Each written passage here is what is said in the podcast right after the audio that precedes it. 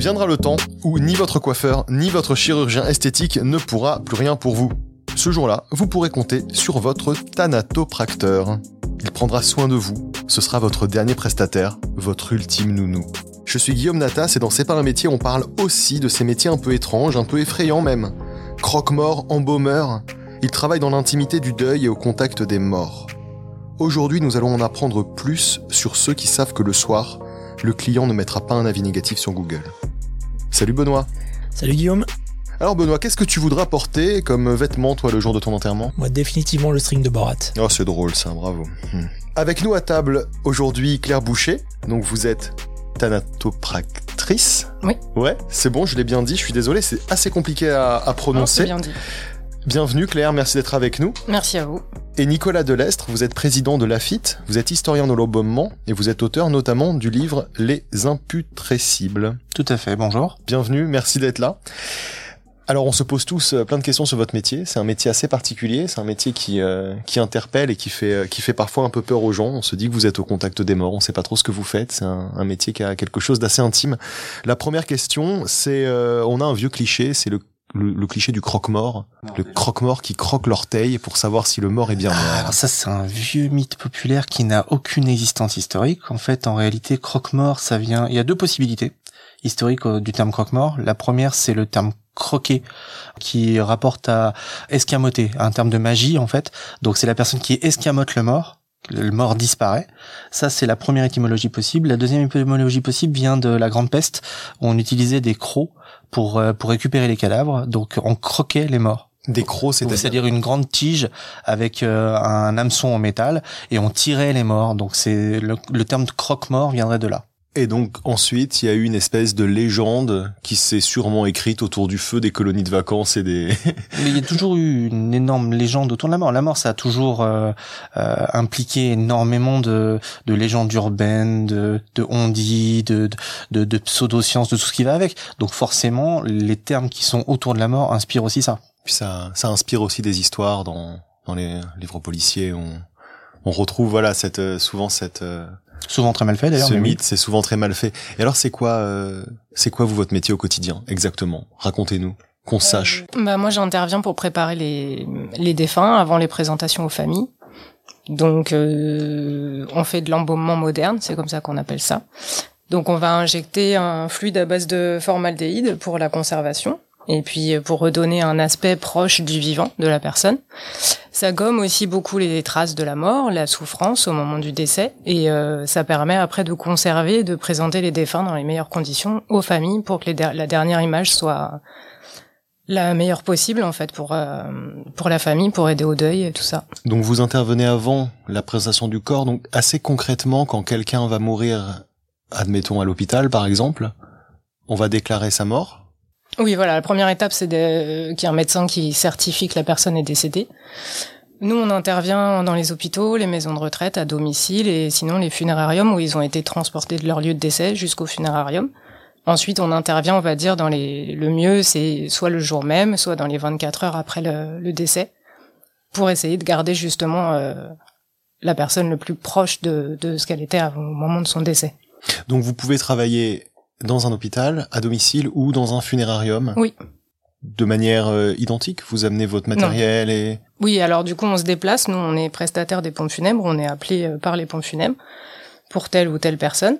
Et on se déplace avec notre matériel toujours, oui. On intervient dans des laboratoires ou à domicile où évidemment c'est pas forcément la même procédure. D'accord. Et vous parlez d'embaumement moderne, de liquide, de fluide, donc tout ça, ce sont des interventions que vous faites en quelques heures. C'est quelques jours Comment ça se passe euh, C'est plutôt quelques heures, on va dire de une heure et demie pour euh, un, un, décès qu'on va dire où il n'y a pas vraiment de, de problème particulier. Euh, il faut quand même le temps que on puisse faire passer tout le fluide, qui passe correctement, que ça traite toutes les parties du corps. Alors qu'est-ce que c'est ça le fluide? En fait, on a, on a un gros bidon avec un fluide qu'on prépare nous-mêmes, avec du coup des, des produits principalement à base de formaldéhyde pour la conservation et on passe à travers le, le circuit artériel. Donc dans le on va juste extérioriser une, une, artère, voilà. Tout à fait. Et à partir de là, on va pouvoir injecter le fluide dans tout le tout le circuit artériel. Donc on aura juste une petite incision à faire. Et, euh, et après, on enlève une partie des fluides corporels qui pourraient accélérer la putréfaction. D'accord.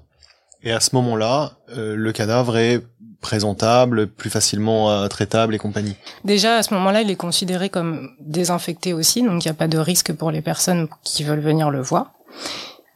Comme c'est ce fluide est très désinfectant, ça limite vraiment, vraiment la, la putréfaction dans le temps. Donc on peut présenter pendant 5-6 jours sans avoir aucun problème.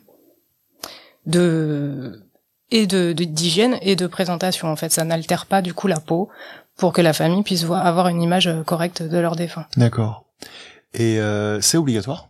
Non, absolument pas. Non, d'accord. On est. C'est obligatoire seulement pour euh, dans certains cas pour des cas de si on veut si la personne doit être inhumée ou crématisée dans un autre pays. En général, là, le soin à l'international est obligatoire. Donc là, Claire, vous nous avez parlé de, du métier aujourd'hui. On a, on a la chance d'avoir, euh, d'avoir avec nous Nicolas qui est, qui est historien du, du sujet. Tu Mhm. es euh, euh, passionné par l'histoire de, de ton métier. Est-ce que tu peux nous parler un, un petit peu, un, un petit historique de ce métier à travers les âges? Donc, on, on a tous entendu parler de la momification de Toutankhamon, des momies qu'on a retrouvées. Je suppose que c'est un peu le, le cliché du, du début de, de, de ce métier-là. Est-ce que c'est vrai? Est-ce que vrai comment ça a tous, évolué? euh, On a tous en tête de toute façon les images euh, fabuleuses euh, quand on était petit, quand on allait visiter les grands musées avec les momies égyptiennes et tout ce qui va autour. Euh, la réalité de l'embaumement, c'est que les momies égyptiennes et la momification égyptienne n'est pas du tout la première trace humaine de momification, parce que pour retrouver la première trace humaine de momification, il faut se rendre en Amérique du Sud chez les peuplades qu'on appelle les peuplades Chinchorro, où là on est 5050 avant notre ère, donc euh, 7050 ans avant aujourd'hui. Les, premières traces donc sont des traces euh, de, de momification euh, volontaire, puisque du coup on ne compte pas les momifications naturelles. Euh, L'histoire de, de l'embaumement et plus tard de la thanatopraxie est une histoire qui est relativement discontinue, puisque du coup on a une très forte implication de la thanatopraxie sur certaines périodes de l'humanité, moins à d'autres, notamment au Moyen Âge, où les techniques se perdent et sont plus aléatoires et un retour en force de celle-ci à partir du 19e siècle, surtout en Europe et aux États-Unis, pour des conditions classiques qui vont avec l'évolution de la société, où on développe énormément de choses autour euh, du deuil dans la littérature, dans la volonté populaire et tout ce qui va avec, et qui implique justement une interaction autour du corps beaucoup plus forte, et donc une apparition de l'embaumement moderne, et qui va permettre de conserver le corps et de le présenter plus longtemps. Donc la thanatopraxie réelle va apparaître euh, dans les années 60, puisque le terme va être inventé dans les années 60, mais ce n'est qu'une continuité de l'embaumement. La réalité est là. Mais ce qui est important au niveau de la thanatopraxie, c'est de prendre en compte le fait que toutes les professions qui traitent du corps mort ont une définition propre de la mort, systématiquement, qui va justifier leur existence. Et la thanatopraxie en a une qui est particulièrement euh, marquante, puisque pour la thanatopraxie, le mort, euh, la mort en tout cas, est une déliquescence des sens, c'est-à-dire que les sens vont changer autour du cadavre. Donc l'odeur change, le visuel change, le toucher change, la parole disparaît. La thanatopraxie justifie son existence en tant que telle, en tant que métier, par la reconstruction d'une façon temporaire euh, de sens virtuellement acceptable pour faciliter le dialogue entre le défunt et la famille. Ce dialogue est essentiel pour le deuil parce qu'il permet de d'effectuer un alors on pourrait dire un dernier au revoir mais ce n'est pas que ça puisqu'il y a aussi un dernier dialogue ça peut être un dialogue de haine ça peut être un dialogue d'amour ça peut être plein de choses parce qu'on peut faire des reproches au défunt, on peut faire plein de choses, mais ce dialogue est acceptable lorsque celui-ci est possible. Donc il faut que la famille reconnaisse le défunt, il faut que le défunt soit quelque chose qu'ils aient déjà connu, pour pouvoir justement que celui-ci soit inclus dans l'intime familial et qu'on puisse faciliter le deuil. La thanatopraxie, c'est ça. Donc effectivement, c'est un ensemble de techniques et de produits qui permettent de conserver le corps pour une durée précise, puisque en France la loi définit la durée de conservation d'un corps et de présentation. Après, il faut que la nature reprenne ses droits. Donc les produits qui sont utilisés par les thanatopracteurs permettent de conserver un corps pour la présentation et pour l'hygiène sur une durée bien précise. Et cette présentation, au niveau euh, psychologique, a- il a été démontré qu'elle facilitait le deuil. Donc c'est un c'est un travail que vous faites sur le corps pour les autres, Ah oui, pour euh, ceux qui sont toujours. ce n'est pas pour le défunt, c'est pour la Oui, famille. c'est pour la famille. ouais. Systématiquement. Et aujourd'hui, on on a senti à quel point c'était important. Donc en fonction des époques, on, on s'est rendu compte que euh, plus on cherchait à faire un deuil, plus on avait besoin de vous. Alors, oui, ça a été défini au 19e. Comme je vous disais, au 19e siècle, la, la société se, se regroupe autour du deuil. On va allonger le temps du deuil, on va créer des lignes de vêtements du deuil, on va créer des souvenirs funéraires. Euh, toute la société est regroupée autour de ça. La littérature l'est, la musique l'est. Tout, tout va se regrouper autour du deuil. Parce que c'est un phénomène de société. euh, qui est très important et qui va apporter aussi une manne financière très importante hein, dans une société qui est assez déconstruite. Et, du coup, effectivement, le, le berceau euh, du deuil contemporain, c'est le 19e siècle. Il n'y a pas de doute. Après, le début du XXe siècle va changer la, la, donne réellement, puisque euh, l'arrivée des conflits mondiaux va faire qu'on va avoir de plus en plus de corps, que on va vouloir de plus en plus les cacher parce qu'on en a trop vu. Il n'y a pas un village en France qui n'a pas connu de, de, mort de la Première Guerre mondiale. Donc on va souhaiter moins présenter les corps parce qu'on va souhaiter euh, se mettre dans un état d'esprit de reprise de la société, ce qui est normal. Et du coup, on va moins faire de soins de conservation. À partir du début du XXe siècle, les soins de conservation vont être réservés à une espèce d'élite euh, de la société, donc que ce soit les, les prélats, que ce soit les, les, artistes, que ce soit les, les, politiques, vont subir des soins de conservation à ce moment-là réalisés par des médecins. Mais c'est vrai que le le commun des mortels, le tout à chacun, chaque personne, va moins subir de soins de conservation parce qu'on a trop vu de corps. Alors qu'aujourd'hui, de, de nos jours actuels, c'est très classique de le faire. Ça se fait quasiment oui, sur après les... ça peut être aussi extrêmement conseillé maintenant après une, une grande maladie de long traitement ou des accidents où là le, le pompe funèbre euh, doit quand même de temps en temps euh, vraiment proposer et conseiller le soin, même s'arranger financièrement pour pouvoir le faire, pour que la famille puisse se recueillir et avoir ce, cette notion. Par moment, on a des familles qui nous le disent, hein, ils ont senti vraiment la douleur euh, avant le décès, la maladie, et après ils voient leur défunt apaisé, serein et ça les aide énormément pour le deuil à, à vraiment se dire c'est mieux pour eux d'être partis quoi. Donc à ce moment-là, le soin est très important. D'accord.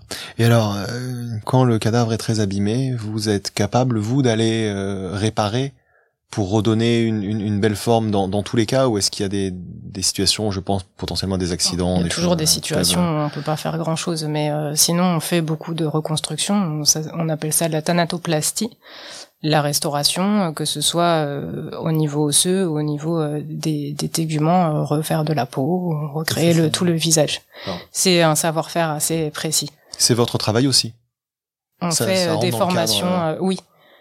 Après, ça peut, du coup, comme ça peut prendre un certain temps, plus de 24 heures. Il y a énormément de techniques aussi à mettre en place. Donc, évidemment, après, ça a un coût financier, ça a un coût en temps passé sur le défunt pour un résultat dont on peut pas forcément être sûr à la base mais ça se fait. Mais donc c'est c'est un métier très technique et, et qui peut aller vers de l'artistique d'une certaine manière. Oui, bien sûr, c'est lié. Ça me semble être le mot juste, même oui, parce si que c'est un peu... au final, de toute façon, la famille verra, eux, ils verront vraiment la l'enveloppe. Nous, on a travaillé tout ce qui est, enfin, c'est vraiment très complet ce qu'on fait, mais à la fin, finalement, ce qu'ils voient, c'est toute la partie que nous on appelle cosmétique, donc la coiffure, le maquillage, la mise en place des mains ou de, des, traits du visage, et finalement, c'est ça qu'ils vont voir. Et tout ça est très minutieux, donc ça revient à, de l'artistique un petit peu à la fin. Et la restauration, effectivement, est une grosse partie artistique. Je vais revenir sur la partie euh, emploi pour ceux qui voudraient faire euh, thanatopracteur comme comme carrière. Euh, vous avez dit tout à l'heure que euh, c'était un métier qui pouvait être fait en étant prestataire des pompes funèbres. De manière générale, qui est l'employeur? Moi, naïvement, je pensais que c'était le la mairie, euh, que c'était un, un, un, fonctionnaire ah, ça serait de pas mal. si c'était euh, service public, ça serait pas mal. Ou c'est vrai que nous, on aimerait bien faire partie des professionnels de la santé, dans le principe où on fait ce qu'on appelle des soins. Mais c'est, ça se passe pas comme ça. Nous, on fait partie du funéraire. Euh, moi, j'ai toujours travaillé pour un employeur qui était thanatopracteur et qui travaille en tant que prestataire des pompes funèbres. On fait partie du service extérieur des pompes funèbres. Maintenant, il y a certaines pompes funèbres qui ont assez de d'activité pour avoir leur propre thanatopracteur ou alors le thanatopracteur va faire autre chose. Il peut aussi être conseiller funéraire ou faire des démarches en mairie ou faire du transport parce que du coup s'il fait que de la thanatopraxie il n'aura pas du travail euh, tous les jours.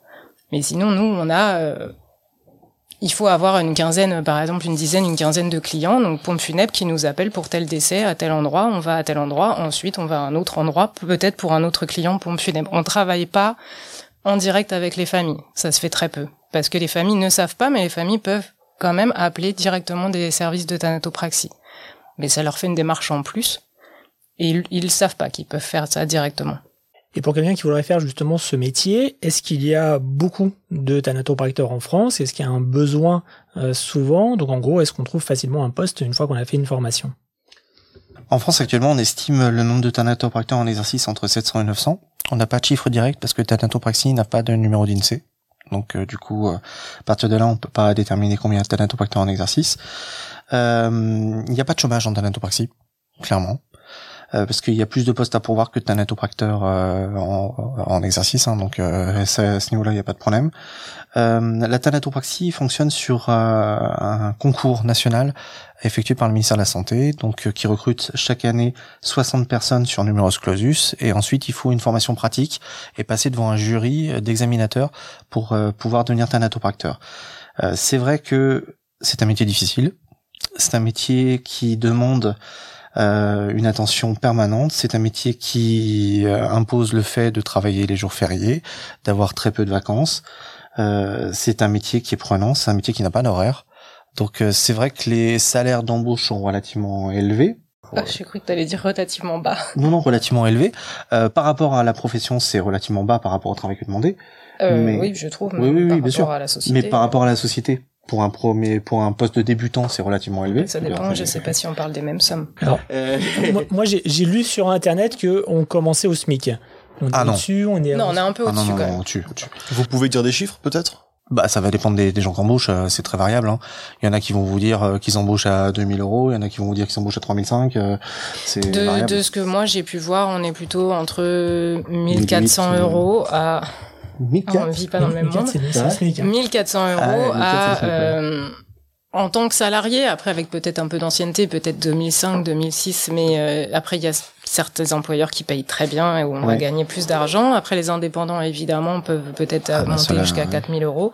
Après voilà, faut pas compter ses heures, faut surtout pas faire ce métier-là pour l'argent en fait. Ça marche pas. non, absolument Par contre, effectivement, le truc à relativiser, c'est que les contrats de thanatopraxie sont très particuliers parce qu'ils comprennent un fixe en fonction du nombre de soins, généralement associé à 55 soins par mois ou dans ces eaux-là, et ensuite des primes de soins par euh, par corps au dépassement.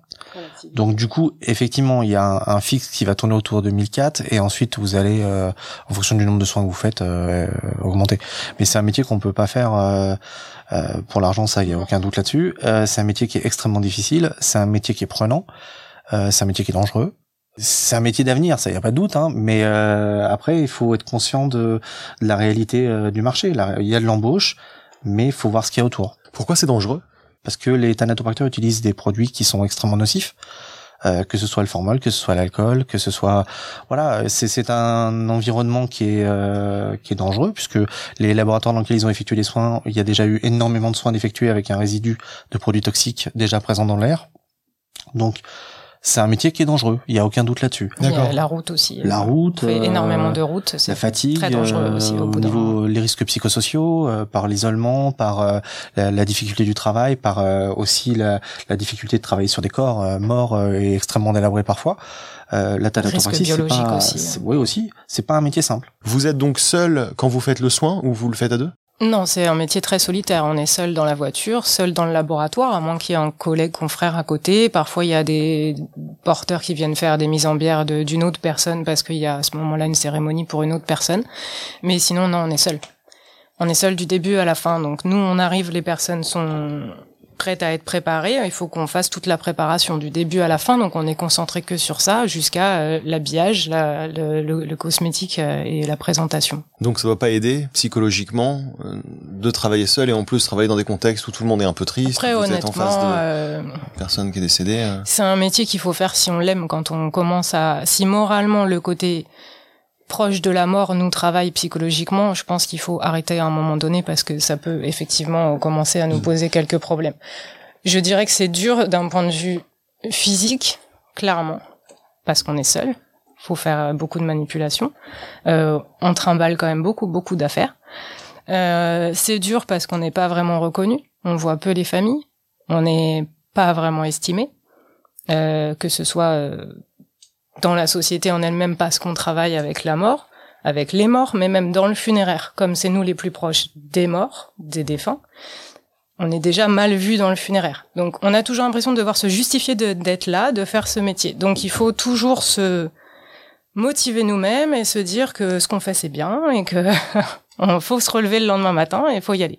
Donc il faut vraiment le faire si on aime et si ça commence vraiment moralement à nous poser problème d'être au contact de la mort tout le temps et des morts et du deuil, il faut arrêter parce que sinon, oui, ça peut quand même peut-être causer pas mal de problèmes psychologiques. On voit des gens qui ont des longues carrières qui finissent quand même un petit peu abîmés. Comment vous avez su quand vous étiez bah, des, des étudiants tout juste diplômés, je suppose, du bac, que c'était votre vocation? Vous dites il faut aimer ce métier, mais avant de le connaître, sachant en plus que c'est un métier dont on parle peu, et je suis très content qu'on en parle aujourd'hui, parce que déjà moi je trouve que vous en parlez de manière euh, hyper passionnée, donc je, je, comprends à quel point vous êtes important. Ça, enfin en tout cas c'est ça, ça ça crève les yeux quand on vous parle, mais euh, comment on peut savoir que ce métier est fait pour nous quand on quand on est jeune? Bah, on a des parcours vraiment très très différents. Ouais. Donc euh, du coup, on fait, on n'a pas, on n'a pas commencé par ça. Moi, j'étais ingénieur en informatique, spécialiste en sécurité avant. D'accord. Du coup, euh, voilà, et Claire, elle était microbiologiste. Donc, euh. donc c'était une reconversion pour vous deux? Ah oui. Ah ok. Et c'est comment J'étais j'étais en, formation de biologie, mais c'est parce que une élève euh, en biologie partait faire ça. Sinon, je n'aurais jamais jamais entendu parler de la thanatopraxie. N'ayant pas en plus perdu de proches à ce moment-là dans ma vie, je savais pas que ça existait. Et c'était il y a 12 ans. Et il y a 12 ans, il n'y avait pas sur internet où marquait thanatopracteur, ça n'existait pas. Donc, fallait aller chez des pompes pour se renseigner qui s'occupait des défunts. Et si j'avais pas croisé cette personne, je pense que jamais je, serais arrivé là. Alors, raconte-moi, tu étais en cours de... J'ai fait une licence de biologie, le temps de savoir euh, ce que je voulais faire. Et dans ta licence, t'avais une, une pote ou... Oui, elle partait faire cette formation et elle m'a dit ce mot. Euh, elle m'a expliqué le, le comment se passait un soin. Donc ça m'a tout de suite assez euh, parlé. Ça, je me suis tout de suite assez imaginé faire ce métier, chose que j'arrivais pas à faire avec d'autres métiers.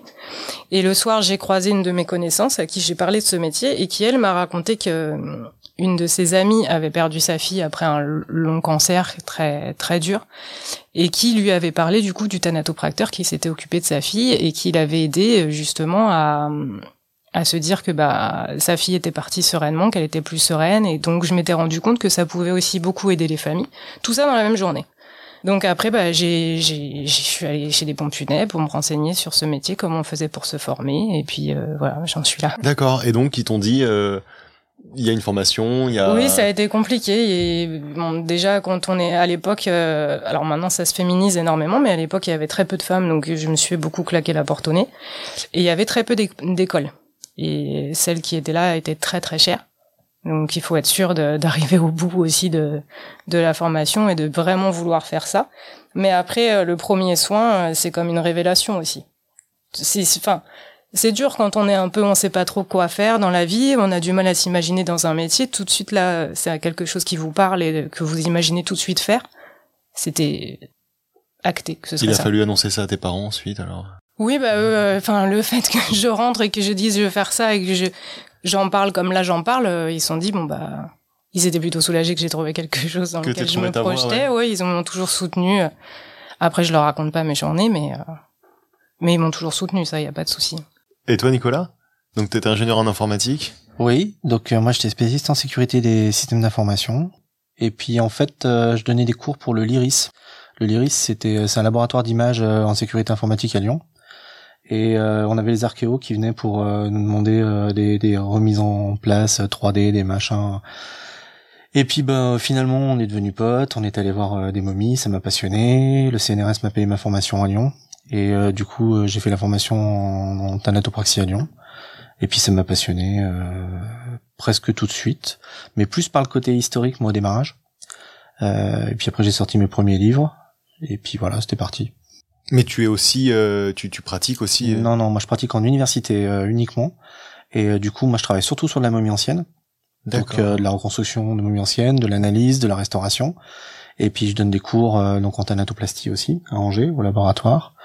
Et du coup, moi ma spécialité c'est surtout les momies anciennes. Et donc pour les cours, j'imagine les travaux pratiques où on va montrer sur un vrai, un ah vrai bah, corps. En fait, les, les travaux pratiques c'est encore différent. Les travaux pratiques vont se faire surtout après la formation théorique euh, où là ça va être un maître de stage. Les travaux pratiques en thanatopraxie euh, auraient déjà peu d'intérêt, euh, et surtout euh, sur quel corps les faire. On va pas, il serait totalement euh, improbable au niveau éthique d'imposer à une famille le fait de faire un soin de conservation par un stagiaire non formé, non accrédité et qui n'a pas eu son examen sur le corps euh, justement de la famille. Ce serait pas possible. Donc non, les travaux pratiques en tant que thanatopracteur En étude, c'est pas possible. Alors la seule solution, c'est sur des dons de corps à la science. Euh, on le pratique une fois euh, donc euh, dans notre cursus. C'est fait non pas par les étudiants qui vont observer un soin de conservation, mais par un thanatopracteur diplômé, parce que les personnes qui font don de leur corps à la science ont également droit au respect et à l'éthique associée au corps. Hein.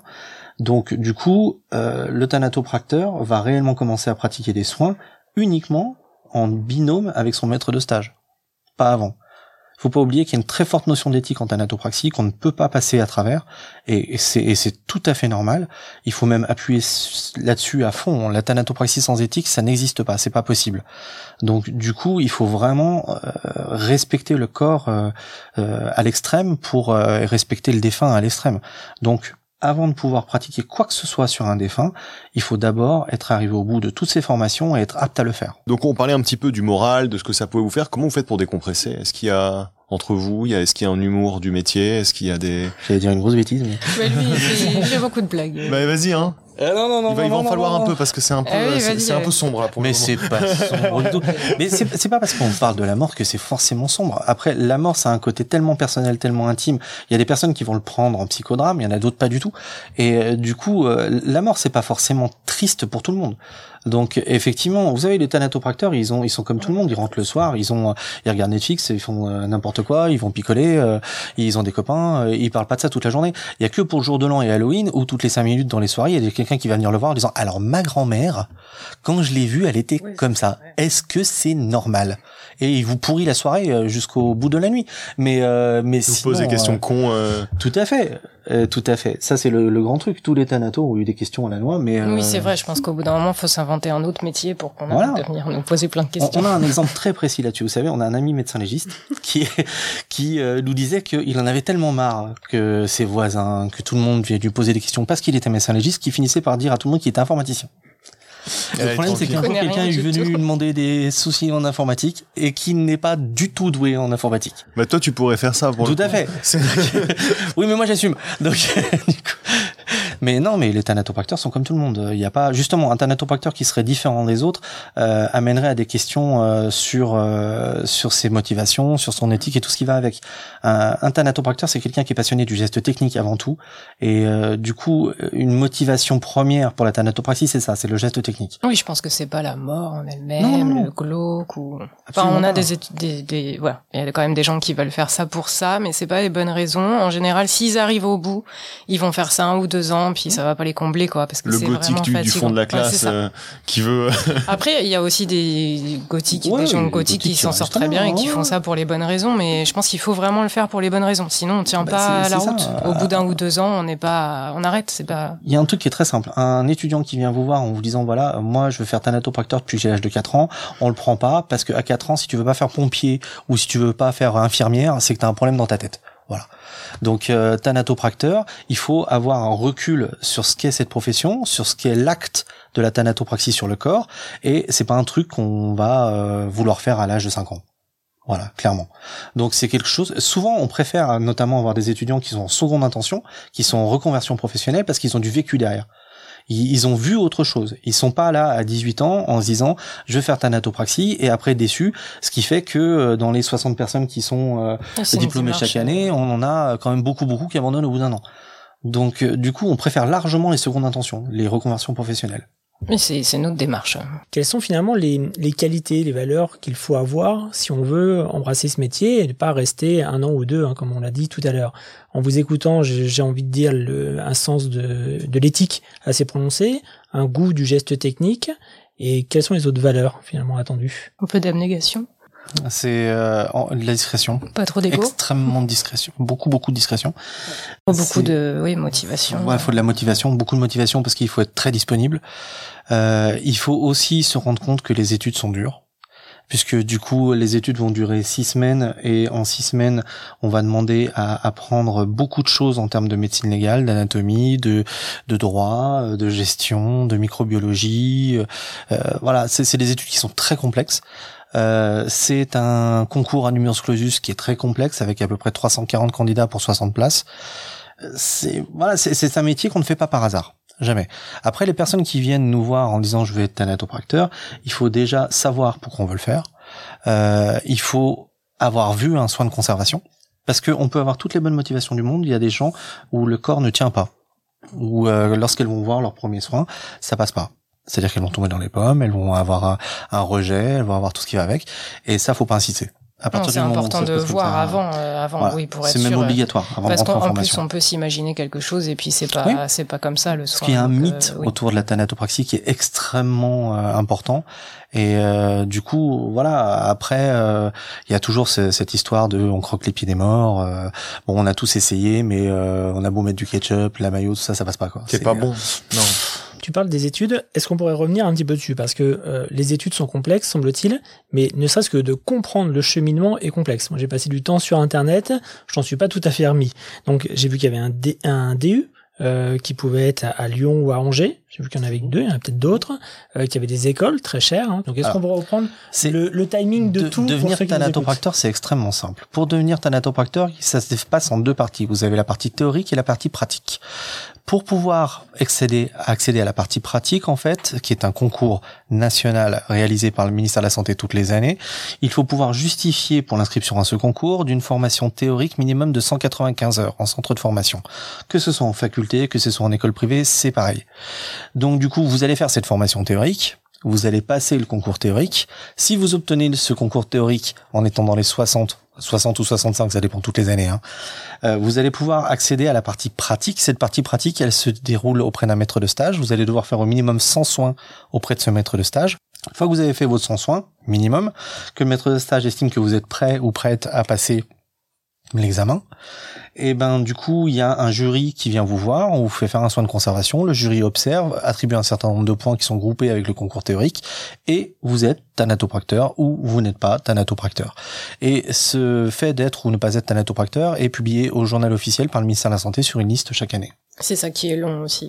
C'est les, les listes, on a on a plus de date précise. À un moment, c'était quand même acté sur février. Maintenant, ça change un peu tout Maintenant, le temps. Maintenant, faut, compter à peu près deux ans. On, dit deux ans, oui. Au final, pour pas tant que ça de moment de formation pure. Hein, mais euh, par contre, le, le le DU, on le passe à Angers ou à Lyon dans la dans le cadre de la formation, mais il nous fait pas accéder à la pratique. C'est vraiment le concours national après qui nous amène à la pratique. Le DU permet de pas travailler en universitaire. Voilà. Est-ce qu'il y a des rituels dans le métier, comme il a l'air de se transmettre beaucoup? En général, quand on est dans des cas de transmission comme ça, il y a des petits rituels qui se forment entre les gens, entre les le, maître et l'élève. On a tous, on va dire, des petites euh, techniques par-ci par-là qui qui vont nous, nous arranger dans tel ou tel euh, cas. Euh, on s'observe beaucoup. Moi, je pense que c'est un métier où on apprend encore beaucoup quand on croise des confrères. Euh, on dit ah bah oui, c'est pas c'est pas bête de faire comme ça. Donc du coup, on peut récupérer des petites techniques. Euh, c'est comme ça qu'on se forge en fait notre propre technique. Je pense c'est en observant beaucoup les autres. Et ça qui est intéressant aussi, c'est que on, on continue à apprendre en fait. Euh, déjà, chaque défunt est différent, donc on va devoir bah, juste avec nous-mêmes trouver des solutions. Et ça pousse aussi tout le temps à réfléchir à qu'est-ce qu'on va faire euh, dans un cas précis qu'on n'a pas vu avant. Euh. C'est est-ce qu'il y a de la technologie qui va évoluer avec peut-être, je sais pas, chaque année des salons où vous proposez des nouveaux produits, des nouveaux objets qui vont rendre le travail euh, plus précis En France, il y en a un chaque année, qui est le salon de la mort. une année à Lyon, une année à Paris, et, et du coup, il y a des salons effectivement, il y a de la nouvelle technologie, il y a trois techniques d'injection différentes. Euh, donc les thanatos bossent pas tous de la même façon. Il y a des produits on additifs. On travaille pas de la même façon que d'autres Voilà, il n'y a pas les mêmes fluides d'injection. Euh, la France est très isolée par rapport aux autres pays en termes de fonctionnement et en termes de technique de thanatopraxie. Voilà, il n'y a pas. Euh, c'est très particulier la France. Hein. Oui, l'important c'est la finalité aussi, quoi. Oui, mais euh, les thanatopracteurs français sont réputés comme être les meilleurs au monde parce que euh, pour une raison très simple. Je disais, il faut pas trop d'ego. Ah non non, c'est pas une question d'ego. non, mais c'est vrai qu'on travaille très différemment des autres. d'être les meilleurs. Non non, c'est pas ça. C'est il y a une raison pour laquelle on est euh, les thanatopracteurs français sont réputés pour être les meilleurs au monde, c'est que euh, dans les années 70, en France est arrivée une première loi sur la récupération des fluides corporels.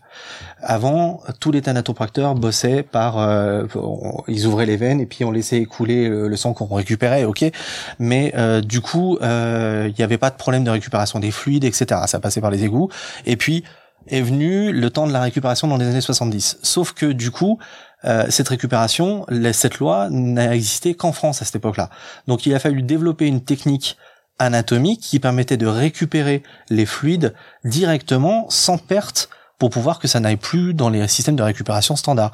Et c'est ce qui s'appelle la ponction cardiaque. Et la ponction cardiaque, il y a que les thanatopracteurs français qui la pratiquent. C'est quoi? C'est une ponction qui fait que euh, le, une aspiration des fluides corporels et du sang va être euh, perpétuée par euh, euh par l'interaction d'un tube de ponction euh, directement par une percée cardiaque. Et donc on perce le cœur pour récupérer les fluides. Et en, enfin une partie des fluides, le sang en l'occurrence, et puis après on va percer les intestins et les cavités pour récupérer le reste des fluides. Et cette technique n'est pratiquée qu'en France.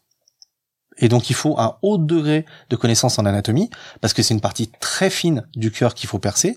Euh, il faut savoir exactement ce qu'on fait, parce que vous n'allez pas ouvrir la cage thoracique. C'est vraiment une tout, un tout petit, une toute petite fente pour aller percer le cœur. Donc c'est vraiment quelque chose de très fin. Il faut des hautes connaissances en anatomie. Et si on dit que les thanatopracteurs sont les meilleurs du monde, c'est parce qu'ils ont des très hautes connaissances en anatomie. Alors évidemment, dans les autres pays, il y a des très bons thanatopracteurs. Je dis pas ça, mais sur l'ensemble, la formation française est d'un très très haut niveau. J'ai souvent entendu parler de, de corps qui étaient conservés des des, des, des, siècles et des siècles, notamment bah, les, tous les derniers euh, Jim, euh, je sais pas quoi, bon, les derniers dictateurs, ils les gardent. Staline. Ça c'est votre ou Staline, le corps de Staline qui est parfaitement euh, euh, conservé. Il paraît, il paraît, je sais pas, c'est ça c'est vrai? Est-ce que ça c'est votre, ce serait aussi potentiellement quelque chose que vous sauriez faire? Ou c'est un autre euh, Moi c'est pas le but. C'est une autre, c'est une autre histoire. Ça, par contre c'est mon domaine, donc oui, tout à fait. euh, effectivement, ça on saurait faire, mais euh, du, du coup. Euh, c'est pas le but, mais euh, euh, là, c'est du cas extrême puisque du coup c'est la conservation politique. Euh, effectivement, on peut parler des cas euh, des Vétapéron, de, des, des Corées du Nord, au Vietnam, etc., ou en Union soviétique. Mais effectivement, il y a, y a, plein de, il y a plein de cas. De toute de la momie, il y en a une quantité phénoménale et de tout type. Euh, après, euh, des momies exceptionnelles, il y en a, il y en a de partout. Si vous voulez parler d'une momie exceptionnelle, on a quand même Rosalia Lombardo, qui est, euh, qui est la petite fille exceptionnelle qui a été réalisée par par Alfredo Salafia et qui est en Sicile et qui est une petite fille en fait qui est décédée à l'âge de deux ans et qui qui est juste conservée. Le, le, le praticien a fait une seule piqûre sur dans, dans la carotide en fait de cette petite fille et euh, depuis, donc elle a été réalisée euh, au tout début du XXe siècle, et depuis, elle est parfaitement conservée. Et euh, la peau est suffisamment souple pour que, en fait, on ait pu observer que la nuit, les paupières se rétractent et se décontractent, laissant les yeux s'entrouvrir légèrement, dû au fait que beaucoup de touristes viennent la voir, donc changeant la température et l'hygrométrie de la pièce, euh, et la nuit, bah, les températures retombent et l'humidité retombe, et du coup, ça fait des variations au niveau des paupières. Et euh, il y, a des, y a des corps qui sont juste magnifiques en termes de préservation, qui sont juste exceptionnels, exceptionnels. Euh, après, bon, bah, c'est aussi euh, des restaurations, c'est aussi énormément de choses, mais euh, mais c'est c'est des prouesses techniques et, c'est et, et c'est juste un, un, effet très particulier de, de, de l'arrêt du temps complet. Lorsque vous rentrez dans une pièce comme celle où est conservée euh, euh, donc Rosalia Lombardo, qui est une crypte euh, des Capucins donc de Palerme, euh, le temps s'arrête tout de suite parce que vous êtes en face d'un corps qui pourrait être décédé il y a cinq minutes, alors que vous savez parfaitement qu'elle est décédée depuis plus d'un siècle. Plus d'un siècle. Et c'est voilà, c'est juste exceptionnel. Mais on peut aussi parler de Saint-Bonnet-le-Château, de la crypte où les, les, corps ont été assassinés et conservés depuis le, le 16e siècle, momifiés. Il y a des, momies, il y en a partout. Euh, il y en a vraiment partout. Et les plus belles sont pas du tout les momies politiques russes. Il euh, n'y a pas de souci là-dessus, euh, puisque une vraie, une, enfin, les plus belles momies sont pas celles où il faut intervenir tous les ans. Eux, ils interviennent tous les ans tous celle-là, d'accord. Voire même plus. Hein, et là, là, la petite fille dont on parle, qui jamais, y a pas qui, qui respire encore là, il n'y a aucune intervention. aucune intervention. Et c'est pas genre peut-être construit euh, au-dessus d'un cimetière indien ou quelque des choses qui auraient pu aider un petit peu. En euh. Sicile, un cimetière indien. Il y a des cimetières indiens construits sous plein d'endroits très, très secrets. on est. Mais, euh, non, non, On est surpris. Elle est, elle est exceptionnelle. Euh, Rosalie T'es allé la voir Bien sûr plein de fois. Elle va bien? Elle va très très bien. Super. la dernière fois ça allait. Elle m'a demandé si je pouvais amener des, des chocomis parce qu'elle est très très fan de, de petits bonbons au chocolat et tout. Et c'est les enfants, ça. Elle est hein. très très bien, très très bien. Ils sont gourmands comme tout. T'es allé la voir aussi? Est-ce que toi, quand tu vas en vacances, tu vas voir des, des momies, des choses comme ça, ou c'est pas dans tes... Euh, non, bah déjà là, ça fait un moment que je suis pas partie en vacances. Hein. On est tous euh, un peu euh, bloqués ici. Hors Covid. Mais j'aimerais bien, oui. En plus, Nicolas, il a ses entrées un peu partout. Ah, je peux me faire un voyage découverte de momies. Mais non, pour l'instant, j'ai vu principalement hop. celles qui sont dans les musées. euh, On embarque tout le monde, on va faire un que voyage tout le monde voit, mais j'ai vu dans ses livres et j'ai vu des images aussi de, de, de cette petite fille. Ah, moi, tu m'as donné envie d'aller. Ah, Enfin, m'a, ça m'a. ah, Mais ça faut, faut, faut, faut- si vous voulez commencer ce genre de voyage, il faut commencer par Naples. Naples, c'est la ville de la mort et il y a, il y a un musée euh, d'anatomie qui est exceptionnel avec des conservations mais démentes. Et euh, enfin, Naples, c'est vraiment euh, la ville où la mort est partout. C'est là où on a inventé l'opéra. Euh, l'opéra, c'est quand même euh, la, la mise en évidence musicale de la mort. Et, et vous avez vraiment la mort partout dans la ville. Et pourtant, c'est d'une gaieté mais euh, hallucinante. Vous êtes gay, vous? Comme Jean, dans la vie? Bah oui. Je vous pose pas une question intime sur votre, Non, mais sur votre sexualité. hein. euh, Mais euh, on a l'air triste. Non. euh, Non, on n'est pas triste en fait. Non. Déjà, il faut il faut se détacher hein, quand même de de ce métier hein, en fait. euh, job. c'est oui, voilà. oui, c'est un métier. Ça, ça veut pas dire qu'on prend tout euh, au-dessus euh, non plus. hein. On est impliqué au moment où on est impliqué, mais si c'est aussi ça qui est bien. Nous, euh, enfin, on intervient sur une personne, après on reprend notre voiture et on part ailleurs. Donc à ce moment-là, justement, ça permet de faire un Pouh, on se met la musique, on téléphone à un pote ou, euh, et puis on passe à autre chose. Ça veut pas dire qu'on n'est pas impliqué, mais il faut se détacher à chaque fois des personnes euh, et le soir quand on rentre chez nous surtout parce que Eh ben, merci beaucoup. Merci à tous les deux d'avoir accepté notre invitation. C'est très intéressant de discuter avec vous, de découvrir votre métier. Moi, j'ai appris beaucoup de choses, même si c'était euh, c'était un peu impressionnant, parfois euh, même un peu émouvant. Mais euh, je pense qu'on a aussi tous appris euh, votre existence, votre importance, et puis euh, quand on sera confronté à, à des situations où vous intervenez, peut-être qu'on on fera on fera un petit effort pour euh, pour vous reconnaître, vous remercier. C'est enfin moi en tout cas je le ferai. Je je je ferai attention à ça. Voilà. Si vous avez des questions sur les formations, sur les métiers, vous pouvez écrire à Benoît sur c'est pas un métier.fr. À bientôt Benoît. Et bientôt Guillaume. Puis à bientôt Nicolas et Claire. Bon alors. euh, Merci. J'espère à pas trop bientôt, mais euh, peut-être à bientôt quand même. Euh, Est-ce que vous vous travaillez pas en indépendant? Vous avez pas d'habitude on propose au une petite une petite auto promo à faire si vous avez ou si vous avez autre chose que vous avez envie de promouvoir un bouquin ou euh, Alors parler de, de ouais quoi une, d'autre une- une On peut vous parler de notre école si vous voulez, Ouais, sûr. l'école Lafitte. Euh, Donc euh, l'école Lafitte, on a la chance de, de travailler dans une école qui a été fondée par Michel Guédantène, qui a été l'un des plus grands thanatopracteurs euh, français existants, qui est malheureusement décédé il y a deux ans. Et euh, du coup, voilà, donc on pratique des formations en thanatopraxie, en thanatoplastie. Euh, on- donc on est spécialisé justement en thanatoplastie sur les reconstructions externes tridumentaires et osseuses. Euh, que dire d'autre? On fait plusieurs sessions par an, que ce soit à Paris ou en Bretagne. On pratique également le moulage. Donc euh, on enseigne le moulage post-mortem sur les mains et sur le visage et euh, également Qu'est-ce que c'est que le moulage le post-mortem, moulage c'est Nicolas? réaliser en fait des souvenirs funéraires à base de- d'un moulage d'une main ou du visage, les masques mortuaires. Ça se présente comment? C'est du plâtre, enfin c'est une Ça sorte peut de être alors non, ça peut être du plâtre, ça peut être de la résine, ça peut être coloré, ça peut être lumineux, ça peut être plein de choses. Ça peut être lumineux. Bien sûr. Il y a des gens qui en, qui en font des, des, des presse-livres, il y a des gens qui en font Ah des oui, dépôts. On est sur une idée déco là quasiment. Euh, non, c'est du souvenir funéraire. Ouais. Donc, mais vous savez, une idée déco, euh, quand vous voyez des masques funéraires du 19e siècle avec des cheveux, c'est une idée déco aussi. Hein. Ouais, bien Euh, sûr. Faut pas non plus se leurrer.